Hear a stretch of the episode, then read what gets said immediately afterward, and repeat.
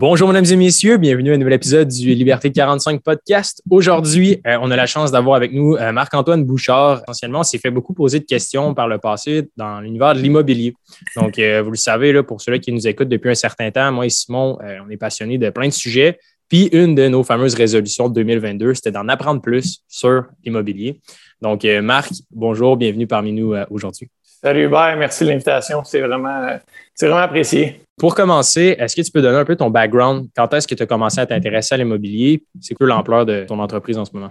Ben, euh, en fait, j'ai commencé à m'intéresser à l'immobilier en 2011 euh, j'ai acheté un premier triplex avec euh, deux de mes, de mes amis, que j'ai encore le triplex, et les, mes amis aussi. Fait que c'est des amis d'enfance. Toujours bon signe, ça, dans ce cas Oui, c'est ça. fait que, puis souvent, à, l'époque, mais encore maintenant, souvent, quand que, tu commençais puis tu voulais avoir des partenariats, le monde était très, très, très sceptique à tu vas avoir des problèmes, tu vas te chicaner, puis patati patata. Puis maintenant, ça fait comme 11 ans qu'on a cet immeuble-là, puis on ne s'est jamais on s'est jamais chicané par rapport à ça. C'est tough. parce que pour vrai, les relations amicales en général en affaires, c'est comme la règle générale, on n'a jamais fait affaire avec tes, amis de longue date, genre. Fait que je mon chapeau quand même de, réussir quand même à, rester amis malgré tout ça. yes. Fait que c'est ça. Fait qu'on a acheté en 2011. Euh, c'est mon ami qui est arrivé avec ça, puis il nous a dit Hey, euh, j'ai quelque chose, ça t'intéresse-tu? Puis euh, mon autre ami aussi. Fait qu'on a commencé comme ça. Fait qu'on a acheté un triplex en 2011. Puis euh, j'ai commencé petit à petit à m'intéresser à l'investissement immobilier. Mais depuis que je suis jeune, j'ai tout le temps eu un peu j'ai tout le temps été fasciné par, par l'effet de levier, par comment tu fais pour t'enrichir, pourquoi il y a des gens qui sont si riches aussi rapidement, puis d'autres qui travaillent tout le temps. Fait que c'est un petit peu. fait que j'ai commencé beaucoup à apprendre par rapport, par rapport à ça, quand même assez jeune. Puis, je vais te couper. dans le fond, tu avais quel âge environ pour mettre les gens en contexte quand tu as acheté? 30 ans. Oui, si j'avais pu, j'aurais acheté plus tôt. Il y en a qui se demandent souvent, ben, quand, commencer, right? Fait que, euh, c'est cool, tu peux continuer, là, mais juste déjà là, ça va me donner un bon repère de genre, OK, c'est quoi l'évolution comme par la suite? Ouais, ouais, premier triplex à 30 ans, ça s'est bien passé, etc. Puis là, par la suite, euh, qu'est-ce qui est arrivé? Exact. Euh, puis juste pour se mettre en, contexte, le, triplex, on l'a payé 375 000 en 2011. Puis je me rappelle à, cette époque-là, on s'est dit, tabarouette, jamais ça va augmenter. C'est sûr que c'est comme le, prix le plus cher. Fait que, fait que avec le temps, ça, ça change, mais tout ça pour dire que même quand tu es jeune, tu penses que c'est cher, euh, ça, finit tout le temps de remonter l'immobilier. Je pense euh, encore ça euh, maintenant, aujourd'hui. Fait on, va en parler, on va en parler justement. Ça va être une question plus tard là, que je vais vouloir te demander par rapport au prix de l'immobilier. Là, on enregistre ça en 2022. tu as commencé en 2011. Fait que c'est cool. tu as de l'expérience, tu as passé du temps dans le marché. Donc, ça va être nice d'avoir aussi ta perception. ah oui, exactement, exactement. Fait que euh, c'est ça, 2011, 2015, j'ai acheté un quadruplex aussi parce qu'on a réussi à, refinancer le premier immeuble puis euh, attendre cinq ans. Puis euh, là, avec l'équité, l'équité qu'on a réussi à accumuler, ben, on a réussi à acheter un autre immeuble avec encore les, les deux mêmes partenaires que j'avais, que j'ai encore. Puis, après ça, j'ai commencé à étudier beaucoup plus. Là, 2015, 2016, 2017, j'ai pris beaucoup, beaucoup de formations. Euh, euh, des formations que beaucoup de mon entourage me disait tu payes cher, ça coûte cher des formations, mais overall, ça coûte pas cher. C'est ce que ça rapporte. Euh, tout ce que ça m'a rapporté aujourd'hui, ça ne m'a rien coûté. Là, ouais, c'est fou. Hein? On a un bootcamp sur les finances personnelles, OK? Puis là, on est rendu à la troisième, quatrième cohorte. Puis comme les gens sont comme Ah ouais, c'est un peu cher. C'est comme ça coûte quelques centaines de dollars, là, on s'entend. Puis c'est un bootcamp sur les finances qui t'apprend à investir littéralement. Fait que je trouve ça quand même, genre, je comprends la réticence quand même, des fois, de payer pour une formation ou whatever, mais comme moi, personnellement, j'aurais sauvé des milliers de dollars en bourse si j'aurais pas utilisé la formation. Fait que, tu sais, dans l'immobilier, peu importe le domaine que tu vas apprendre à jouer de la musique, il existe quand même, pas des, je veux pas dire des shortcuts, là, mais des, des raccourcis ou des pièges à éviter qui peuvent te coûter cher, j'imagine, en immobilier. Là, on a entendu des histoires euh, des fois catastrophiques d'une revalorisation de, de maisons ou des rénovations qui ont juste comme ça a été sans fond. Là. Genre que ça exact. Exact. Fait que des fois, tu es mieux d'investir au début pour, ne, pour éviter un, paquet d'erreurs. Fait que je crois énormément à ça. Si tu es capable de donner de la valeur à travers ta formation, je pense que si tu connais rien là-dedans, tu as intérêt à, apprendre ce genre de formation-là.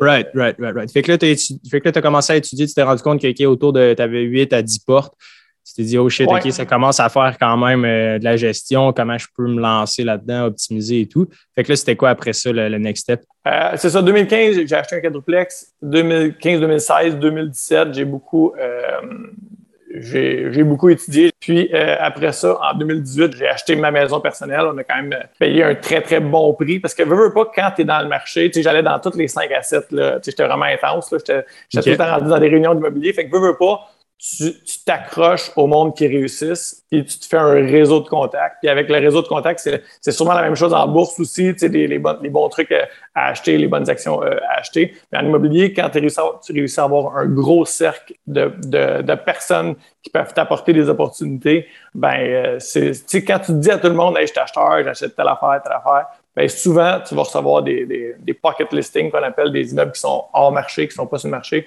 Fait que tu peux avoir euh, des bons coups. Fait que j'ai acheté une maison qu'on a payé très, très pas cher pour qu'est-ce que ça vaut euh, présentement. Puis après ça, en 2018, on a acheté avec un autre partenaire 15 euh, logements dans le bout de Terrebonne. Wow, un 15 logements dans le fond? Un 10 puis un 5. C'était deux immeubles qui allaient ensemble. Fait que c'était un petit peu comme ça que j'ai commencé. Fait que j'ai appris vraiment les, petits, les, petits plex puis les, un petit peu plus gros plex. Pas des gros plex non plus, mais un 10 plex, c'est quand même, euh, euh, quelque chose. Puis euh, moi, ce que je prône tout le temps, c'est, ça dépend tout le temps de ton profil d'investisseur. Parce que qu'est-ce que tu veux, quel genre d'immeuble tu peux acheter? le mot deal est très. tu l'entends dans toutes les affaires. Il faut, trouver des deals. Mais c'est quoi un deal? un deal, vas te présenter une opportunité, puis tu vas dire, ça veut pas dire que ça peut être bon, très bon pour moi et pas bon pour toi, puis ça dépend de ce que tu veux faire. Fait que, euh, mm-hmm, mm-hmm. bref, euh, cette opportunité-là était super bonne pour nous autres parce qu'on a été capable de créer beaucoup de valeur euh, à travers, à travers ces, acquisitions-là. Puis, c'était très bon. Puis ça, c'est vraiment intéressant. Je vais, on va y revenir, mais je veux juste comme pour les gens qui. je vais finir. Ah, ouais, c'est ça, avoir la finalité maintenant, t'en es rendu. Ouais. Fait que 2018, on a acheté 15 portes. Après ça, euh, en 2019, euh, premièrement, j'avais un job avant. J'ai été salarié pendant 19 ans. J'ai arrêté là, environ un mois. Félicitations. Euh, oui, merci, c'est gentil. Puis, en 2019, j'ai décidé de faire le saut vers le, chalet locatif. C'est quelque chose que... parce que des gros immeubles, souvent, moi, je suis quelqu'un qui veut créer de la valeur dans les immeubles parce que je crois que c'est la seule manière de s'enrichir, c'est en créant de la valeur. Puis, en 2019, euh, j'ai décidé de me lancer dans le chalet locatif parce que je savais qu'il y avait, euh, qu'il y avait un manque là-dedans, puis qu'il y avait une opportunité dans le sens que c'est très, très, très réglementé la, location court terme. Fait que euh, quand tu connais un petit peu les, secteurs que tu as le droit d'en faire, parce que c'est quand même assez compliqué, je pourrais rentrer là-dedans longtemps, mais je ne veux pas rentrer dans tous les détails. Mais en 2019, j'ai acheté quatre chalets locatifs. En 2020, j'en ai acheté quatre autres puis, euh, non, trois autres en 2020, puis quatre autres en 2021. Puis, j'en ai vendu deux là-dessus. maintenant, il nous en reste, euh, il nous en reste neuf. C'est avec un partenaire qu'on a, a, fait ça. Fait que tu as vraiment plus de portes que j'imaginais, dans le fond. Là. Euh... Ouais. ben, c'est des portes, des chalets, c'est juste une porte. C'est pas. Euh, ouais. Mais oui, j'ai touché à beaucoup de, trucs. Euh, wow, OK. Ben écoute, euh, c'est clairement euh, vraiment fascinant. Il y, a, un truc que je pense qu'il serait intéressant d'aborder en premier, tu sais, qui est un petit peu la, thèse, j'imagine, de toute ta, structure et de ton évolution, tu sais, le, fameux refinancement. tu sais, on se fait poser des questions là-dessus, comment ça marche, c'est quoi la mécanique? Fait en gros, là, tu sais, pour un enfant de, un enfant de 6 ans, mettons, refinancer son immeuble pour en racheter un autre, comment, comment ça marche?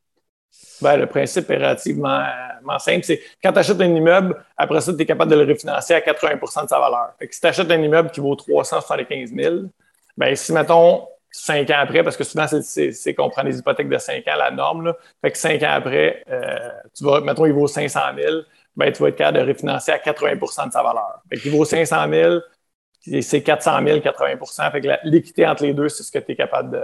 Puis pourquoi, pourquoi est-ce que, dans le fond, c'est que tu vas chez ton, prêt, chez ton banquier, mettons, ou ce que tu as eu ton prêt hypothécaire, tu vas le revoir. Puis pourquoi est-ce que lui, il est prêt à te reprêter euh, autant d'argent de cash? Genre? Parce qu'il va faire réévaluer la propriété par un évaluateur agréé. Le réévaluateur, eux autres, euh, ils vont souvent, ils vont, ils vont souvent te référer à leur évaluateur. Là, ils vont aller réévaluer la propriété. Puis si elle vaut 500 000, ben, il, va te, il va te financer jusqu'à 400 000. Fait que tu as, un 100 000 que tu vas laisser ça, que tu vas laisser là, le 20% puis euh, jusqu'à 400 000, mais tu vas pouvoir te prêter. Mais pendant ce temps-là, ton, ton capital il a baissé. Parce que quand tu as acheté, euh, tu as capitalisé pendant cinq ans. Le capital, c'est tout ce que tu rembourses. Tu, payes à tous les, les paiements, tu as un, Ce que tu payes, tu as euh, intérêt et capital. Tout ce que tu capitalises, ben, ça descend ta dette. Puis à cinq ans après, tu es capable d'aller rechercher cette. Euh, L'écart entre, dans le fond, la dette que tu as réussi à payer au fil des années avec tes loyers, tes affaires. C'est ça, exactement. Puis la création de valeur. Dans, mon exemple, tu as payé 375, tu es rendu à 500. Fait que ton 300, hmm. tu as, payé 375, mais tu as mis un, mettons, un cash down de 40 000 dessus. Fait que ton prêt hypothécaire, il est à 375, il est à 335. Puis tu as payé de la capitalisation pendant 5 ans sur ton 335. Fait que tu es peut-être rendu à 310. Fait qu'entre 310 puis 400, tu as 90 000 de, Right. C'est de là l'importance des rénovations essentiellement. C'est là, dans le fond, la création de valeur. Fait que c'est l'augmentation peut-être des loyers dans des, dans des domaines, dans des marchés sous-évalués, euh, les rénovations, puis j'imagine peut-être le, service d'entretien ou des trucs. C'est genre de c'est les, les, éléments sur lesquels tu mises pour euh, ajouter de la valeur à un immeuble essentiellement? Oui, ajouter de la valeur, c'est euh, augmenter les revenus ou diminuer les dépenses. Fait que hmm. ça, c'est dans l'immeuble à long terme, c'est le classique, c'est vraiment ça que si tu payais le chauffage, puis tu essaies de ne plus payer le chauffage, bien, tu augmentes, euh, la, valeur économique de ton, de ton immeuble. Ça, on pourra en parler plus tard de la valeur économique, mais parce qu'il y, a des valeurs en, immobilier. Tu as la valeur marchande puis tu as la valeur économique. Oui, puis là, c'est sûr que c'est ça. Il y a les fameux. Dans le domaine financier, il y a énormément de termes aussi. Puis moi, et Simon, euh, c'est vraiment d'essayer d'éliminer toute forme de jargon, genre. Fait, vraiment, il va falloir mettre, genre, expliquer les termes avant de les utiliser. Mais euh, prochaine chose que, que, je trouve fascinante, d'un point de vue de, charge de travail, on prend beaucoup euh, aux gens de, comme c'est bien beau le message de genre ah, OK, être entrepreneur, partir sa, sa propre business, mais tant qu'à moi, genre, vaut bien mieux avoir un job temps plein, faire un side project, un projet sur le site par les soirs de semaine, puis après ça, quand tu vois que ça a des ailes puis que ça fonctionne, de faire le switch en temps et lieu, tu sais. Et non l'inverse. Euh, en, termes de charge de travail, je me demandais, tu sais, on se fait poser. Juste faire du pouce sur ce que tu dis, je prends ça aussi, moi. le monde qui veut lâcher leur job trop rapidement, c'est pas bon parce qu'avoir un job, c'est bon, surtout en immobilier pour le financement, c'est bon pour un paquet d'affaires. Fait que chaque chose en son temps. C'est ça, c'est ça. Chaque chose en son temps. Puis, tu sais, euh, c'est tellement genre underrated d'avoir un job. Là, moi, je le vis là, dans le sens que, tu sais, je suis développeur, puis j'ai plusieurs projets et tout. Puis, tu sais, c'est fucking stressant. Genre, tu sais, tu sais jamais là, quand est-ce que, tu vas être payé. Là. Fait d'avoir un job, honnêtement, euh, c'est très, très, très intéressant, surtout euh, dans le contexte immobilier. je voulais savoir, tu sais, en termes de charge de travail, c'est ça. ça ressemble à quoi? Tu as commencé avec un triplex, mais après ça, quand tu étais rendu à 6 et 10 portes, à charge de travail, est-ce que c'était comme, fallait que tu mettes 30-40 heures par semaine? Ou ça ressemblait à quoi? En fait, ça dépend vraiment le genre d'immeuble que tu achètes. Tu sais, mettons, je reviens à mon triplex, à mon triplex. Eh ben, quand tu commences, souvent, euh, tu ne connais pas ça, tu n'es pas automatisé, tout se fait un petit peu manuellement. Mais des, des euh, on peut y revenir plus tard sur euh, la différence entre la location court terme et la location long terme. La location long terme, un triplex, un quadruplex, un diplex, c'est assez rare que tu as des appels généralement dans une année. Tu sais, la, le, mythe là, que tu vas aller déboucher une toilette à, 2 heures du matin, là, ça m'est jamais arrivé. Puis, premièrement, j'en débouche pas de toilette parce que je suis zéro manuel. Mais, euh, c'est des choses qui arrivent très, très, très rarement. Fait que, la charge de travail, euh, je te dirais que tu as des renouvellements, tu as trouvé des, nouveaux locataires, mais sais, moi, personnellement, comme je suis zéro manuel, ben, j'ai du monde qui le font. sais, si j'ai un problème, c'est pas moi qui vais aller le faire parce que vraiment, je suis pas capable de le faire. Deuxièmement, ça me tente pas de le faire. J'ai du monde plus compétent que moi pour, euh, pour faire ces choses-là. Fait que, on a des, on a des, des, concierges ou des. On, a du monde qui peuvent aller euh, faire ces choses-là. Fait en termes de temps, ça ne demande pas de tant de temps. Là, les, là j'ai une vingtaine de portes à long terme, puis c'est très, très peu de temps, je te dirais, dans, une semaine. Il peut y avoir ah. des, des rushs, mettons, pour le renouvellement ou si on rénove un, logement et tout ça. Mais un coup que ça roule, tu n'as pas tant d'appels, je te dis. Est-ce que je me demandais, tu sais, euh, par rapport, bon, il y a des, il y a des, euh, des services de sous-traitance, un service clé en main de gestion d'immeubles, tu sais. Est-ce que, mettons, tu peux t'en payer une dès tes premières, mettons, tu t'achètes un triplex. Est-ce que, comme ben j'imagine que ça dépend des trucs que tu achètes et ta, ta, rentabilité et tout, mais est-ce qu'en général, tu peux t'en sortir tout de suite en partant avec un service de sous-traitance ou il va falloir quand même que tu débutes euh, from scratch toi-même en faisant tout? En fait, c'est tout est relatif. Là. Oui, tu peux le faire, tu vas perdre de la, rentabilité, ça dépend combien tu payes l'immeuble. encore là, je reviens tout le temps au profil d'investisseur parce que je trouve que c'est la base de tout ça. Mais euh, si, si, tu mettons tes médecins et tu t'achètes un triplex là, neuf, là, ben, ton temps va valoir plus cher à faire de la médecine que de commencer à gérer les problèmes. Fait que oui, tu peux le faire, mais tu vas perdre de la rentabilité. Mais tout dépendant de ton profil, ben, en fonction que ton triplex est acheté neuf à un million, ben, anyway, il va prendre la valeur avec le temps. Puis ton but, c'est pas tant de, faire de l'argent tous les mois parce que tu as déjà un autre job euh, qui, est déjà ton salaire. Fait que cette personne-là, oui, elle peut prendre un service de gestion, mais c'est sur un immeuble neuf, surtout, le, temps, de, tu à peu près jamais de problème. Mais, je dis ça, au début, tu peux en avoir parce qu'un coup, ton immeuble est neuf. Euh, c'est sûr qu'il y, a des ajustements à faire. Puis encore là, je ne connais pas beaucoup le neuf, je n'ai jamais acheté du neuf, mais ce que j'entends, ça ressemble à un coup qui, qui est neuf, il est fonctionnel, puis il n'y a rien qui a, brisé. Euh, je doute qu'il y ait beaucoup de temps à mettre euh, par, rapport, par rapport à des neufs. pour, répondre à ta question, pour répondre à ta question, oui, tu peux le mettre au début de la gestion, mais c'est sûr que maintenant, avec le prix qui sont rendus les immeubles, euh, c'est peut-être pas. Euh, surtout pas avec un triplex. Là, si c'est un, 12plex, c'est une chose. Un triplex, un gestionnaire, au début, euh, je ne suis pas convaincu de. pas convaincu de, que ça va être. qu'il avoir un mhm. gros rendement maintenant. Nice. je me demandais, tu sais, de, l'évolution des prix, tu sais, comme on l'a dit un petit peu en début d'épisode, comme c'est complètement rendu fou. J'imagine que, tu sais, clairement, étant donné que tu as commencé en 2011, puis que tu as fait la majorité de ta croissance de 2011 à 2019, mais encore aujourd'hui, mais en termes de rentabilité, j'imagine que ça a été quand même un, coup de circuit, entre guillemets, là, genre les valorisations ont juste augmenté en, débile. Euh, pourquoi est-ce que c'est quoi pourquoi tu penses que le prix de l'immobilier va continuer à augmenter? Pourquoi est-ce pourquoi c'est pas une bulle, genre? A beaucoup de monde qui disent que c'est une, une bulle. C'est sûr qu'il euh, y a un paquet de facteurs, dont la pandémie, qui a fait euh, exploser les, valeurs, les taux d'intérêt qui ont au plancher. Ça, met beaucoup de pression sur, euh, sur la demande, la demande qui est extrêmement haute et l'offre qui est extrêmement basse. c'est sûr que c'est un paquet de facteurs qui fait en sorte que les, que les, prix, que les prix montent. Fait est-ce que est-ce que c'est une, une bulle?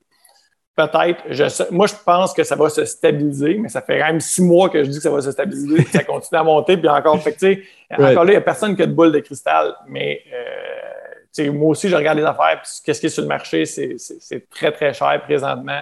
Mais euh, je, je, pense que là, les deux dernières années, ça a vraiment monté. Je pense que ça va se stabiliser mais je, doute fort que ça va, que ça va descendre. Ça, c'est mon, humble opinion. Là, mais, euh, Oui, mais il y avait une statistique qui est intéressante, là, un graphique, là, on essaiera de le mettre au pire au, montage, mais ça montre l'évolution, tu sais, euh, le prix d'une maison moyenne, je pense que c'est des pays du G8, fait que les, en tout cas les grandes, ou les du G20, tu sais. Puis le Canada, dans le fond, c'est que essentiellement fait du rattrapage. Là. Euh, je, suis plus, je suis plus certain, là, mais dans le fond, c'est que euh, un certain temps, la valeur était quand même vraiment sous-évaluée. Puis maintenant, le Canada, c'est quand même une, une place où il y, a beaucoup d'immigrants ou de personnes qui veulent venir habiter au Canada, genre vu les conditions qui sont très favorables.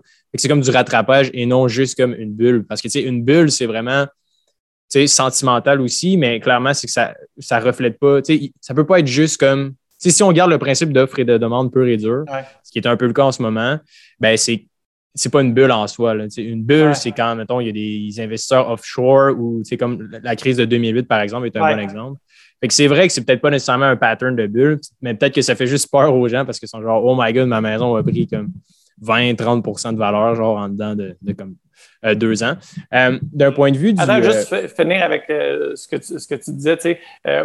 Il y en a aussi qui disent que justement à Montréal, c'est pas si cher parce que si tu regardes les gros marchés, Toronto, Vancouver, c'est vraiment plus cher. Est-ce qu'on est en rattrapage? je ne sais pas, mais tu sais, le principe que tu disais avec l'immigration, c'est que plus il y a de monde qui vient ici, bien, plus il y a de personnes qui cherchent de logement, plus il y a de personnes qui cherchent de logement, bien, plus ça fait euh, augmenter la valeur des, loyers parce que, premièrement, c'est difficile de développer. Les villes, euh, ça, on, entend partout que les villes veulent, bien, on, a besoin de plus de logements, mais les développeurs, les promoteurs qui veulent développer des, logements, bien, souvent, ils ont des bâtons dans les roues pour un paquet de, raisons politiques ou autres qui font en sorte que c'est pas si facile. Fait qu'il n'y a pas plus de logements. Puis euh, avec l'immigration qui arrive, ben, il y a plus de demandes. il n'y a, rien qui, a rien qui me dit que ça va, euh, que, ça va aller à la baisse. C'est intéressant. Euh, parlons un petit peu des, chalets locatifs. Euh, pourquoi est-ce que tu as fait le switch de immeuble à revenu traditionnel à chalet locatif? Bien, euh, premièrement, c'est parce que, tu sais, moi, les, marchés, moi, comme je disais, j'aime créer de la valeur. Puis la, meilleure manière d'en créer, c'est dans les grosses villes comme Montréal. Puis personnellement, je déteste Montréal. Je n'aime pas aller là. Je ne veux pas aller là. Fait qu'il fallait que je trouve un, une autre alternative parce qu'il y a quelque chose qui suivait mes valeurs. Puis j'ai pas le goût d'aller là-bas, même si c'est payant, si j'aime pas ça. Fait que euh, c'est pour ça que j'ai développé. Euh, puis j'adore les Laurentides, j'adore euh, le plein air, j'adore cet endroit-là. Je veux investir dans des endroits que je me sens bien, que je suis hmm. heureux, que la vibe est bonne. Puis les chalets locatifs, c'est vraiment, vraiment là. J'ai été visiter un domaine qu'on a acheté justement. Là. Puis dans les Laurentides, puis j'ai adoré j'ai adoré l'expérience que, ça donne, puis euh, ce qui a fait que j'ai décidé de faire du chalet court terme au lieu de, des immeubles euh, locatifs long terme, c'est vraiment au, niveau de la rentabilité. Il y a vraiment une, grosse, grosse, grosse différence. La charge de travail de gestion est différente, mais la rentabilité euh, est énorme. Quand tu sais comment bien le gérer, ça peut être très payant. Quand tu as une bonne structure, tu as une bonne toutes tes affaires, tes, systèmes fonctionnent bien, l'automatisation fonctionne bien. Fait que, ouais, l'ABC du euh, chalet locatif, essentiellement, c'est que j'imagine que c'est avec Airbnb, I guess. Puis après ça, dans le fond, pourquoi c'est un modèle d'affaires qui est intéressant, ben, c'est qu'évidemment, c'est peut-être plus touristique. Fait que, puis étant donné que tu peux charger au coût de la nuit, mais clairement, le salaire mensuel est pas mal plus élevé. Euh, en termes de, Bon, OK, clairement, maintenant, ça doit reprendre euh, ou ça, ça peut-être jamais arrêté. Mais je me demandais, euh, pour les gens qui veulent se lancer comme chalet locatif, on dirait qu'à première vue, pour quelqu'un, mettons, qui n'est pas dans l'univers euh, de l'immobilier, j'ai l'impression que c'est peut-être plus accessible. Est-ce qu'au contraire, c'est un piège, puis il faut être encore plus expérimenté pour commencer avec un petit chalet? Ou, C'est une bonne question. C'est une bonne question. Oui, il y a quand même des pièges à éviter, je te dirais. Première des choses, la première chose à regarder, c'est si tu as le droit de faire la location court terme parce que euh, c'est le même principe que les promoteurs qui veulent développer des gros. On, est, on est pogné avec euh, euh, les, municipalités qui détestent la location court terme, pas à cause que c'est pas bon, parce que les citoyens qui habitent là-bas, ça fait de la, nuisance, ça fait du bruit. C'est rare que le monde veuille habiter à côté d'une résidence de touristes. Ouais. s'il y a tout le temps des. nous autres, on a, on a, quand même beaucoup de règles, puis on a on n'a à peu près jamais de party. On n'en veut pas, on a mis des, structures en place pour minimiser les chances que ça arrive, mais des gens qui habitent sur place, les permanents, n'aiment pas la location court terme. Fait que quand ils s'en vont euh, dans les comités puis euh, aux villes, ben, ils n'en veulent pas. c'est ce qui fait en sorte que c'est très, très, très difficile, c'est très réglementé de, de, faire du court terme. Fait que quand tu réussis à avoir des endroits que tu es capable d'en faire, ben, c'est là que ça devient attrayant parce qu'il y a trop de demandes pour le nombre d'offres. C'est pour ça que je dis que c'est. Surtout quand tu es proche de Tremblant, nous, on est proche de Tremblant, dans Laurentides, on est à une heure de Montréal. Fait on, a un, on a un public cible qui est à peu près n'importe qui. Fait Tout le monde peut les louer, euh, nos chalets, fait ce qui fait en sorte qu'on euh, réussit à tirer notre épingle du jeu par rapport à ça. Mais oui, il y a des pièges à éviter. Euh, oui. Est-ce que c'est euh, via, j'imagine qu'il y a d'autres euh, d'autres places, mais c'est vraiment Airbnb, vraiment le gang-pain en général. Est-ce que c'est vraiment comme la majorité de, votre clientèle est, via Airbnb, genre? Oui. Eh la majorité, oui, ouais, c'est ça. Quand on a commencé, on s'est dit qu'on allait être sur toutes les plateformes, on va être partout, tout ça. Mais quand tu as connu l'efficacité d'Airbnb, Airbnb coûte 15 de frais de, gestion. Ah oui, shit quand même. Puis au début, on trouvait, ah, c'est vraiment, c'est 12 au, euh, au guest, puis 3 euh, à l'autre. Au début, on trouvait ça vraiment cher, puis patati patata. Mais overall, le 15% qu'ils me chargent, ils valent 15 fait que ça ne me dérange pas de le payer parce que j'ai pas, pas de publicité à payer, j'ai pas. Il y a un paquet d'affaires que s'il y a des problèmes, souvent ils vont être là. C'est pas parfait. Je mentirais de dire que c'est parfait. Il y a des affaires, des fois, que ça n'a pas de sens, mais ça fait partie de la game. Puis, overall, ce que je leur donne, ben, ça me fait plaisir de leur donner parce que tout est automatisé, tout se fait tout seul. Puis, euh, j'ai on n'a pas besoin de s'en occuper. Ben, c'est pas vrai qu'on n'a pas besoin. Là, on, j'ai, j'ai une gestionnaire, j'ai un, employé qui euh, fait la gestion, qui s'occupe des affaires, mais plus tu es automatisé, plus ton système est efficace. Puis Airbnb t'offre ce système-là. Fait, que, fait qu'on on est sur Airbnb et sur euh, VRBO. c'est un autre euh, truc de location court terme. Euh, je me demandais, c'est peut-être un peu biaisé par ma perception des choses, mais j'ai l'impression que, euh, les gens qui écoutent le podcast, ils voudraient savoir, comment automatiser ça dans le sens que, mettons, le marché boursier, right? Oui. Je suis 100% liquide, je peux entrer dans une position, sortir.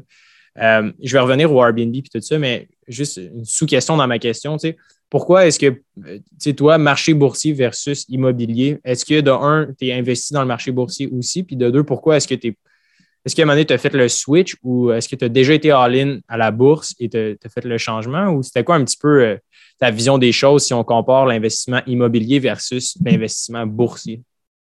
Bien, premièrement, moi, j'aime investir. Pourquoi je me suis formé en 2015, 2016, 2017? Parce que j'aime investir dans quelque chose que j'ai un avantage concurrentiel sur les autres. Je veux connaître quelque chose plus que les autres pour investir dans quelque chose. C'est pour ça que, premièrement, je ne connais rien en bourse. Je pas bon, j'ai quelqu'un qui s'occupe de mes, de mes trucs à la bourse parce que je connais rien et que j'ai pas le goût de. En fait, c'est pas vrai. J'aimerais ça être bon en bourse, mais euh, pour l'instant, j'en connais pas assez pour le faire moi-même, donc je paye quelqu'un pour s'occuper de, le fameux 2 que, que, vous parlez tout le temps qu'il faut pas donner.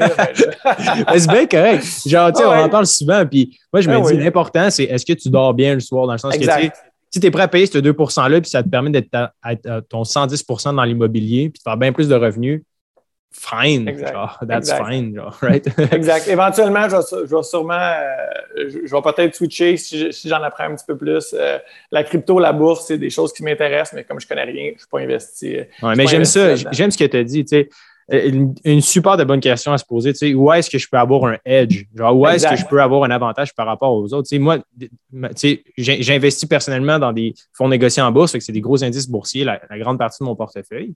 Mais après ça, quand je vais investir dans des entreprises individuelles cotées en bourse, évidemment que c'est des produits que j'utilise. Tu sais, je suis beaucoup dans l'univers du, du, développement technologique, software, etc.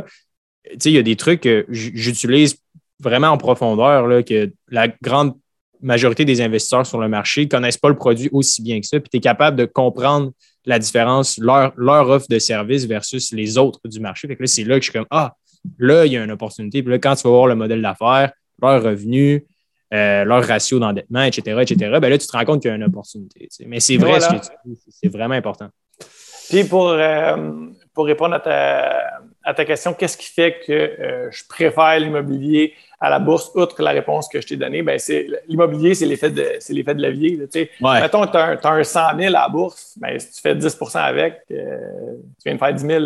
Avec ton 100 000, si tu achètes de quoi à 1 million, ben, si tu viens de faire 10% ben, c'est pas le même rendement parce que tu as, le pourcentage du, euh, de ton investissement total. L'effet de levier, ça, ça en tout cas, selon moi, c'est la meilleure chose. Mais... Oui, ben, l'effet de levier en bourse, dans le fond, juste pour mettre un, bémol, existe. C'est ah. vraiment des margins. Fait tu peux trade on the margin qu'on appelle. Fait c'est, évidemment, tu déposes un cash, tu montes à ton courtier que tu as 100 000, et il peut te donner une marge. tu ah, investis avec ta marge.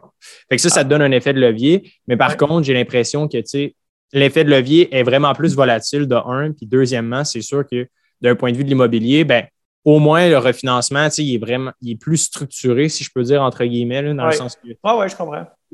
on dirait qu'il est vraiment plus. Euh, le risque avec la bourse, c'est veut, pas, on est tous des, êtres humains émotionnels.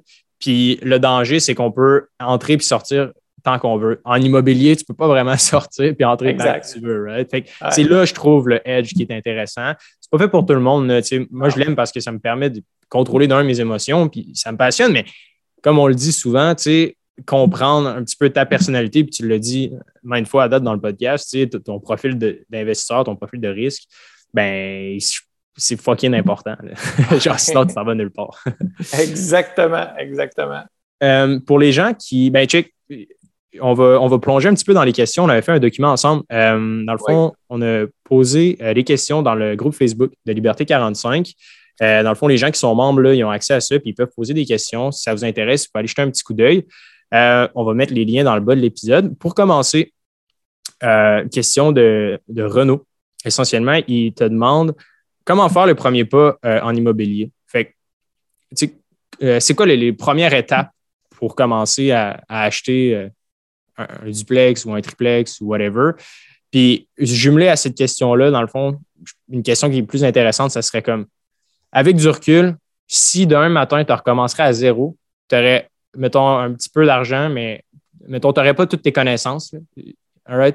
Par où tu commencerais? Genre, ce serait quoi tes first steps pour euh, ben, Écoute, je, dirais que quelque chose que j'aime souvent dire aux, gens, c'est s'entourer de professionnels qui sont meilleurs qu'eux dans quelque mm. chose. Fait que si tu ne veux pas aller chercher de l'information, c'est bien correct, ça c'est pas tout le monde. Il y en a qui vont y aller par tâtonnement, par SRR, puis c'est correct, mais j'aime beaucoup m'entourer surtout d'un courtier immobilier puis un courtier hypothécaire, mais qui connaissent dans quoi tu veux investir. Si tu veux acheter un, un 12 plex, ben, va pas, va pas avec un courtier immobilier résidentiel qui fait juste vendre des maisons. Fait va chercher la bonne personne pour le pour le genre d'investissement que tu, veux faire. Fait courtier immobilier, courtier hypothécaire, courtier hypothécaire, ceux qui ne savent pas, mais c'est quelqu'un qui va magasiner ton hypothèque pour toi. Ça ne coûte rien. C'est la banque qui va le rémunérer. Fait les, les, banques, euh, la caisse, ils ont des ratios, ils ont des manières de calculer toutes différentes, il y a, des subtilités. Le courtier hypothécaire va, être capable de, savoir exactement qu'est-ce que tu as besoin, il va t'aligner à la bonne place, ça ne te coûte rien. quand tu ne connais rien au début, tu n'as pas, pas, déjà de directeur de, banque qui travaille avec toi, ben, prends un professionnel, lui, il va t'aider, il va t'amener où est-ce que tu as besoin de, quel genre de financement que tu as besoin, puis il va t'aider. Mm-hmm. Souvent, les jeunes, ils, parlent du temps de commencer avec un, un triplex, un quadruplex ou un duplex mais je pense quand même que c'est la meilleure manière de rentrer dans le marché, c'est d'acheter un immeuble à revenu puis d'aller habiter là. Il y en a des fois qui, vont dire Ah, ben là, je veux pas, je veux pas avoir quelqu'un qui habite dans la même maison que moi. Ouais, mais qu'est-ce que tu veux vraiment? tu veux créer un effet de levier? Tu, veux, quelqu'un qui va t'aider à payer? Ben ouais, mais je veux pas avoir quelqu'un chez nous. Ben, tu peux pas tout avoir. Quand tu commences, il faut que tu fasses euh, des, sacrifices. Puis je pense que c'est le meilleur sacrifice, c'est d'acheter un, immeuble à revenu puis d'aller habiter dedans, puis d'avoir une, deux, trois personnes qui, qui t'aident à payer le, hmm. loyer. Bref, c'est la meilleure manière. Puis de s'entourer pour trouver cette, euh, cette acquisition-là. Puis s'entourer, euh, tu sais, clairement, je pense que les gens, ils, entendent dire ça souvent, tu sais, s'entourer. Quand tu connais fuck all personne, mais comment tu fais, genre, pour aller à la rencontre des gens? Comment tu fais, toi, pour comme, créer ton réseau de contacts? Mais vraiment, je vais, je vais parler d'un groupe Facebook qui, selon moi, est le meilleur groupe Facebook euh, immobilier. c'est euh, le bas de l'immobilier. Ouais, je suis dedans. Je suis dedans. Pour vrai? C'est ça, mais c'est. Nous autres, on est, je suis administrateur de ce groupe-là, puis c'est pas pour euh, prôner ça parce qu'on n'a absolument rien à vendre, jamais. Tout est, tout est bénévolat mhm. euh, là-dedans. Mais euh, c'est juste du contenu quand même que je considère de valeur. Puis quand tu écris là-dedans, c'est pas un site, c'est pas un groupe Facebook pour avoir des références, mais souvent tu vas être capable d'aller chercher beaucoup de valeur. Juste en lisant tout ce qui s'est écrit par rapport, euh, par rapport à ça, c'est, euh, tu as beaucoup de contenu de valeur quand même là-dedans. je trouve que c'est une des bonnes manières. Commence à lire par rapport à ça. Puis euh, après ça, si, vraiment, si vraiment tu veux, tu veux, tu veux vraiment t'aligner vers ça, ben, il, y a des, il y a plein de, formations immobilières qui. oui, il y a des formations, mais aussi, tu l'as dit, je pense, les, soirées de réseautage, là, autant étrange que ça puisse paraître, c'est vraiment intéressant. Je pense que peu importe le domaine, que ce soit dans l'univers des startups ou euh, que ce soit dans l'immobilier, ça, ça part de là. Moi, j'ai eu la chance euh, de, rentrer dans le domaine euh, financier en, connaissant des gens aussi. veux, pas, c'est fou à quel point comme ça avance tellement plus vite quand tu rencontres des gens qui ont, qui ont des idées qui poussent dans la même direction que toi. Parce que tout le monde qui va là, ils en vont là pour parler de la même chose. Ça parle d'immobilier, c'est du réseautage. déjà là, tu déjà, n'es pas dans un dating avec quelqu'un qui ne sait pas quoi dire. tout le monde a un, point en commun. Puis, euh, juste aller à plusieurs soirées de là, à cause du COVID, il n'y en a plus. Là, là ça va recommencer. Mais ça, c'est la première chose que je donne aux, gens, c'est soyez pas gênés d'aller vers le monde. Allez dans les soirées d'immobilier. Si c'est quelque chose qui vous intéresse, allez parler aux gens. Fait que, je pense que c'est vraiment la première étape. Moi, je l'ai faite au début, je ne connaissais pas grand monde. Puis euh, là, maintenant, j'ai un j'ai un gros réseau à cause de, à cause de ça. Nice. Je vais lire la question d'Olivier. Euh, c'est une bonne suite là, à celle précédente. Quels sont les avantages ou les inconvénients d'acheter de l'immobilier euh, sous un Inc. versus personnel? Ben, en fait, sais, ce, genre de questions-là, moi, je dis tout le temps, euh, comme je prends tout le temps d'aller voir des spécialistes, ben, il n'y a, pas de bonne ou mauvaise réponse par rapport à ça. quand tu commences souvent, tu vas aller. moi, je parle pour ma situation personnelle. Quand j'ai commencé, mon triplex, mon quadruplex, je l'ai acheté personnellement. Après ça, quand j'ai été dans les plus gros immeubles, je me suis incorporé. Ça, c'est ça, j'ai regardé avec mon fiscaliste, puis il m'a donné, euh, il m'a donné son point de vue, mais overall, euh, euh, quelqu'un, quelqu'un qui veut, ben, overall, quelqu'un qui veut se lancer puis en acheter plusieurs, je pense que c'est bon de le faire via une Inc. Par contre, si tu veux juste en avoir un ou deux, souvent, ils vont le faire personnellement parce que si tu parles avec un avocat, il va te dire d'être incorporé parce que ça va, ça va protéger tes actifs. Tu as comme une protection d'actifs avec ça. Si tu parles à un comptable, il va te dire ben, incorpore, incorpore-toi pas parce que ça te donne. Euh, tu n'as pas d'avantage fiscal à l'incorporer. Tu payes le gros taux quand tu es en. Tu payes 50, 50 euh, quand tu es, en, quand es en compagnie. Fait que, et après ça, tu peux l'avoir actif ou passif. Tu as, un revenu actif ou tu as un revenu passif, tout dépendant qu'est-ce que tu fais en immobilier. Si tu fais-tu du long terme, tu fais-tu euh, des flips. C'est pas exactement le même, genre de revenu. C'est pour ça que je dis que ça dépend vraiment de qu'est-ce que tu veux faire par rapport à ça. Fait que il euh, n'y a pas de bonne ou mauvaise réponse. Ça dépend de ce que tu vas acheter et c'est quoi ton intention à court, moyen, long terme. Mm-hmm. Mais règle, règle du pouce, dans le sens que souvent j'ai l'impression que les gens overthink ça. Là. Sont comme, ah, plein, as genre plein de questions, mais l'important, c'est d'avoir un pied dans avoir un pied dans la porte de se tremper. Fait que, un triplex, que ce soit Inc ou individuel, tu peux toujours changer en cours de route. Là. Genre, oui, c'est sûr, mais c'est rare quand tu achètes un premier triplex en Inc. Souvent, tu vas l'acheter personnellement. D'ordre général, c'est ça. Exact. Euh, après ça, si tu veux en acheter d'autres, tu changeras ton fusil d'épaule. Euh, c'est le même que je le vois. Oui, ça fait, ça fait du sens. Euh, une autre question de, de Jason. on y a déjà répondu. C'est comment, comme premier immeuble locatif, qu'est-ce qui est préférable pour s'assurer de pouvoir en racheter d'autres par la suite? Fait que, I ben guess que c'est dans, dans, le triplex, quadruplex. Ben, en fait, ça encore là, c'est le profil d'investisseur, mais c'est la première chose que tu veux. Si tu veux en acheter plusieurs, tu dois être capable de créer de la valeur rapidement. C'est ça la différence. C'est que si, d'ordre général, tu vas garder un, tu vas, le, tu vas le financer sur cinq ans, puis cinq ans après, tu vas le refinancer. Mais si tu si achètes, mettons, un immeuble vide, ben, tu es capable de faire des rénovations, mettre des nouveaux locataires dedans. Ben, ce que tu vas faire souvent, c'est que tu vas l'acheter qu'un prêteur privé. Ça, c'est une autre affaire. Mais tu vas être capable de le refinancer rapidement parce que tu vas créer beaucoup de valeur. Tu, tu l'achètes 600 000, tu mets 100 000 de réno, tu mets des locataires dedans, tu es rendu avec des revenus, puis là, il vaut un million. Et là, tu vas le refinancer à la banque, puis tu vas être capable de prêter ton prêteur privé. Là, je, je peut-être que je vois un petit peu trop vite, mais bref, euh, si tu veux en acheter juste un dans ta vie, ben, euh, ça ne pas la même stratégie que si tu dis que je vais en acheter toutes les années, ben, il va falloir que tu, tu, avec un modèle d'affaires qui fait que tu, peux être, tu vas être capable de créer de la valeur euh, rapidement, mettons. Right. Et je vais essayer de répondre. Euh, Jason avait une autre question. Je vais essayer d'appliquer ce que j'ai appris de toi à date. Euh, Jason, il posait la question est-ce que c'est préférable d'acheter un bâtiment qui nécessite quelques rénaux ou acheter un immeuble clé en main? Ben je dirais, dans le fond, ça dépend de ton profil investisseur.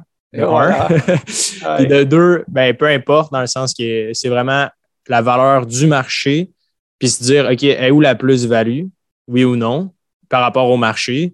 Puis je dirais aussi que c'est un faux dilemme dans le sens qu'il n'y a, rien qui est préférable entre rénover ou acheter du neuf.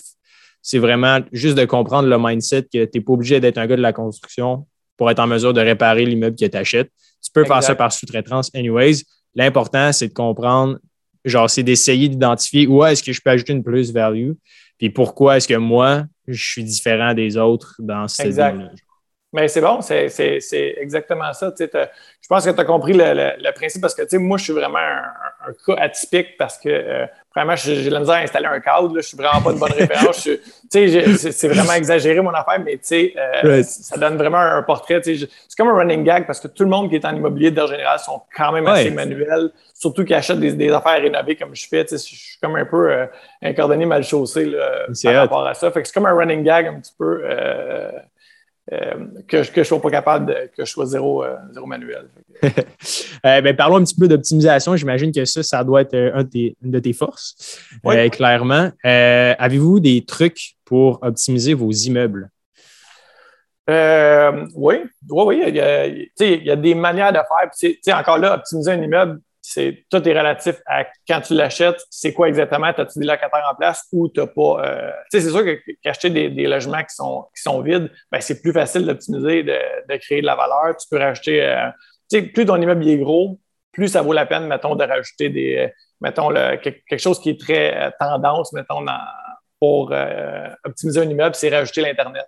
Ça, c'est quelque chose qui fonctionne très, très bien. Tu as un 10 logements, tu rajoutes l'Internet, ben, tu es capable de payer une valeur, mettons, euh, ça coûte 100 euh, pièces par mois pour avoir Internet sur tout ton, euh, ton building, bien, overall, tu es capable de charger 45, 50 pièces par locataire pour avoir Internet haute vitesse. Puis sais, maintenant, les systèmes sont rendus forts. Fait que tout le monde a Internet haute vitesse, ça lag pas, ça, ça fonctionne, ça fonctionne super bien. Fait que tu es capable d'augmenter la valeur de ton immeuble hmm. quand même assez rapidement. Right, parce que la valeur de ton immeuble, on n'a pas trop abordé, mais c'est basé essentiellement sur les, revenus, dans le fond. C'est les revenus mensuels, la valorisation de l'immeuble.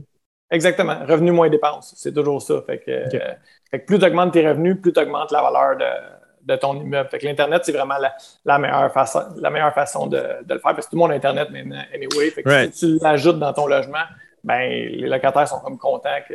Mais je me demandais, tu sais, ça, c'est une idée de génie, mais je me demandais par rapport au chauffage, tu sais, est-ce que, mettons, je me dis, bon, OK, thermostat intelligent. Fait que là, bon, il y en a qui c'est genre, euh, les, gens passent devant le thermostat, là, Nest, tu, sais, tu passes devant, puis ça, calcule. Mais je me demandais, tu sais, d'un point de vue d'un investisseur immobilier, essentiellement, tu veux offrir le service de chauffage puis avoir, dans le fond, un loyer qui augmente en fonction du meilleur chauffage, ou au contraire, tu veux ne pas avoir à payer de chauffage, puis tu veux que ça soit individuellement chaque résident qui paye eux-mêmes. Je sais pas si. Ben, dans le meilleur des mondes, tu essaies de ne pas payer le chauffage. Souvent, c'est ça. c'est mieux comme ça. Mais souvent, les vieux, les, vieux blocs, euh, souvent, les, chauffage était euh, au frais des propriétaires. il y en a qui l'ont changé avec le temps, mais il y a encore des, encore des gros blocs qui sont encore au frais.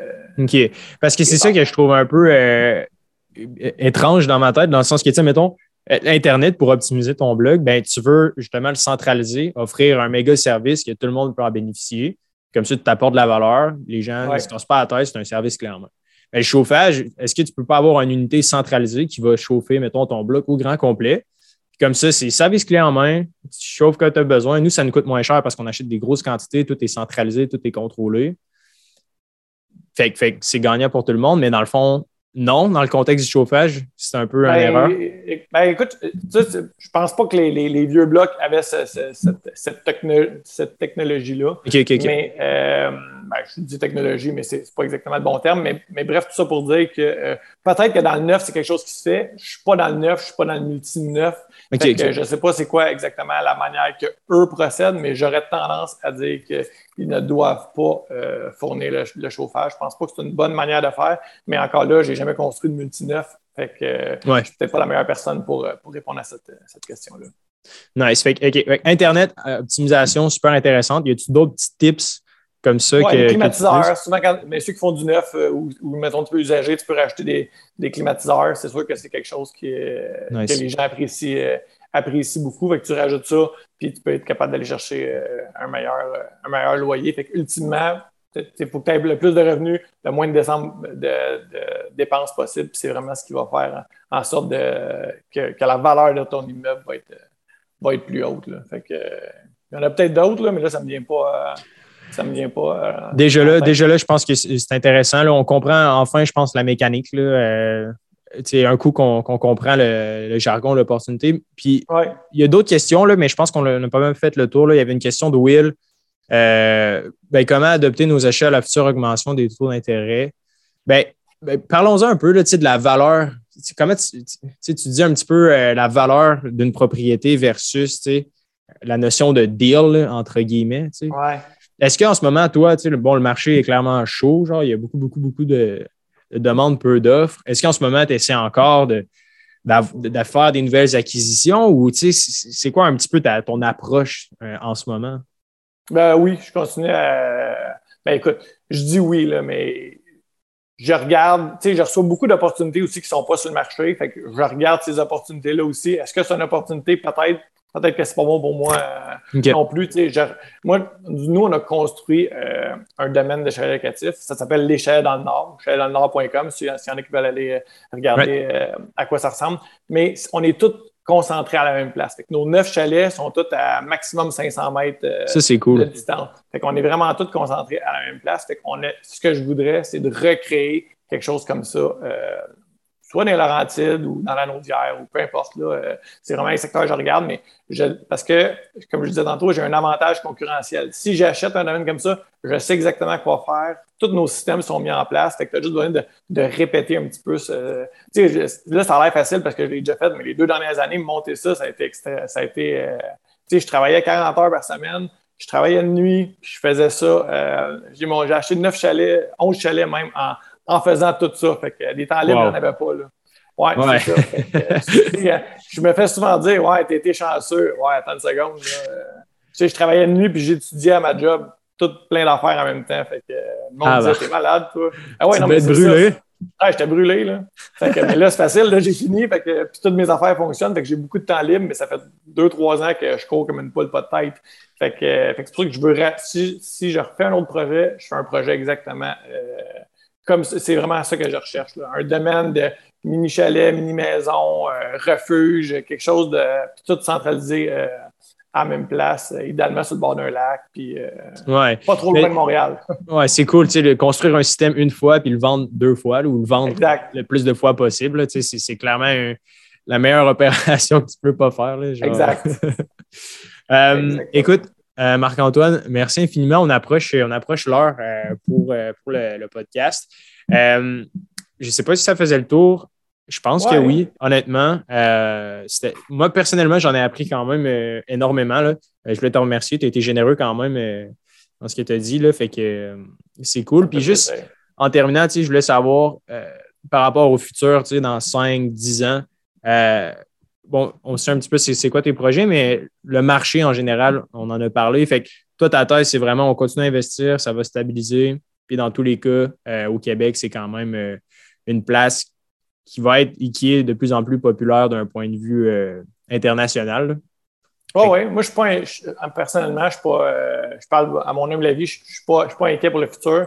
Je pense que quand tu sais dans quoi tu investis, je pense que euh, je, pense que ça va pas ça va pas mal aller. Je ne vois pas comment que, que, ça pourrait baisser avec tout ce que, comment l'économie va présentement.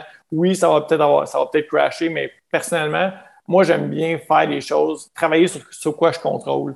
Si S'il y a un crash, je ne le contrôle pas. Fait je ne vois pas pourquoi je mettrais mon énergie à penser à peut-être que ça va crasher. Si ça crash, ben, je suis sûr que je vais, je vais être mieux, euh, je vais être capable de, de me retourner sur un scène s'il y a quelque chose, je vais trouver des solutions. Fait que je ne suis pas tant inquiet de, de, ce côté-là. moi, je contrôle ce que je peux contrôler, puis ce que je ne peux pas contrôler, ben, je ne m'en occupe pas. Exact, exact. J'aime ça. Euh, si vous voulez poser une question aussi, euh, il va y avoir des liens là, en bas à droite sur liberté45.com. Il y a un chat. c'est là qu'on peut recueillir la majorité des questions. Donc, euh, si vous en avez, là, ça va nous faire plaisir. Marc. S'il y, en a qui ont des questions, tout le temps, ça ne me dérange pas. il y a beaucoup de personnes qui me contactent sur Messenger. Je ne réponds pas tout le temps, mais je ne réponds pas tout, de suite, je veux dire. Là, mais j'aime tout le temps aider si, si je suis capable d'aider quelqu'un ça va me faire plaisir. Super. Bon, ben, euh, écoutez, guys, toutes les notes vont être au bas de l'épisode. Donc, euh, je vais vous souhaiter une bonne semaine et à mercredi prochain.